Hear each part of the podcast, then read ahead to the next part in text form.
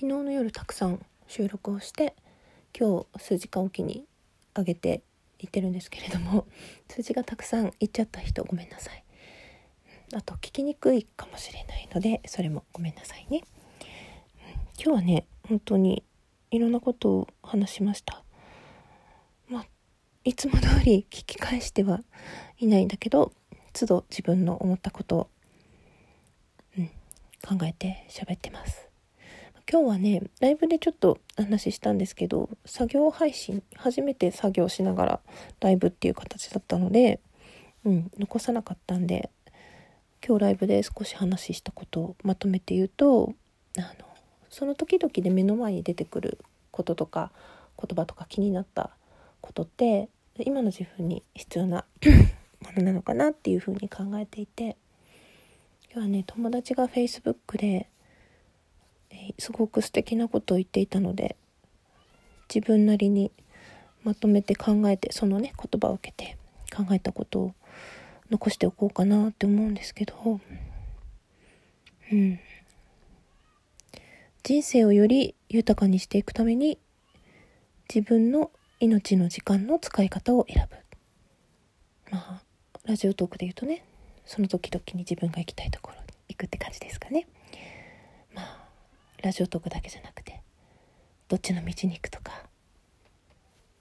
うんいろんな選択ね。自分の選択肢の積み重ねがいつか振り返ってみた時に自分らしさを作っている。より心地よく毎日を過ごすために何かを必死に追いかけていくのではなくて好きな服を選ぶみたいに好きな本や音楽を選ぶみたいに選んでいく。そういうことが大事なんじゃないかなって友達は言ってました。まあそのねなんかこう一生懸命追いかけないと捕まらないというか会えないような気はしていたんだけれども、まあ、どこから出会ってもつながる人とはつながると思うんだっていう言葉にすごいしっくりきてあそっかそうかもしんないなって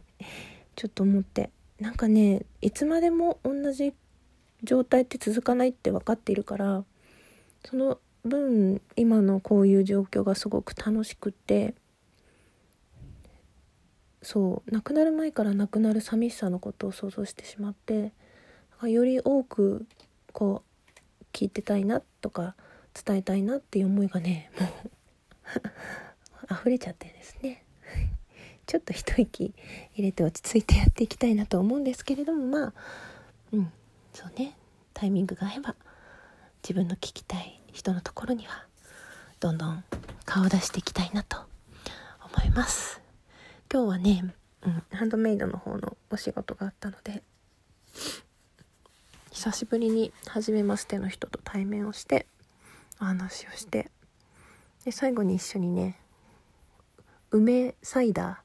ーを サービスで出してもらったんで一緒に飲んでさよならって。ちょうどねあの晴れ間に来てもらってはい晴れ間に帰れたんで雨も当たらなくてよかったなって思ったんですけど、うん、自分の得意なことって急に思ってない状態が出てきても対応できるんですよね。あのこういうことやりますって講座にお知らせしてることはあったんですけどそれ以外のことをやりたいって持ち込まれて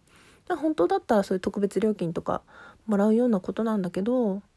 まあそんなに難しくもないからいいかって自分で臨機応変に組み立ててその形に合わせて編み方を考えて時間内に終わらせるっていうのが意外とすんとすんなりすんなりできた時あ自分はここまで来たんだなっていうか、うん、もっと始めたばっかりの頃だったら焦ったりどうしていいか分かんなくてちょっとオロオロしたりしたかもしれないけどなんかちょっと先生らしいことができたなと思って。うん。なんか前の収録でねすごくたくさんの経験とか時間が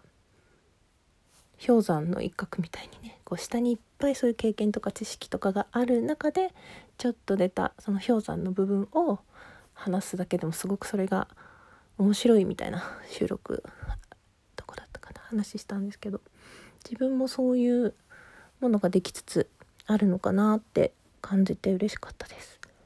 うん なんかね先生とかそういう柄じゃないんだけどうん嬉しかったですまたその人とは意気投合して次はアップルウォッチのベルトを編みましょうとか 言って別れたんでなんか楽しくできたらいいななんて思います。私久しぶりにねそういうこう配信とか誰かの聞きたいのとか誰かライブやってるかなとかそういうの気にせずに集中して編めたので私もまたリフレッシュできました。今日はねそんな感じの一日だったかな、まあ、あんまり寝てないんでねどっかで昼寝しようかなどうしようかなっていう感じです、うん、皆さんは今日はどんな一日でしたか？まだね何時かな？今収録してるのは4時前なんでまだまだこれからって人もいるのかなと思うんですけど。うん。私の今日の一日はそんな感じでした。最後まで聞いていただいてどうもありがとう。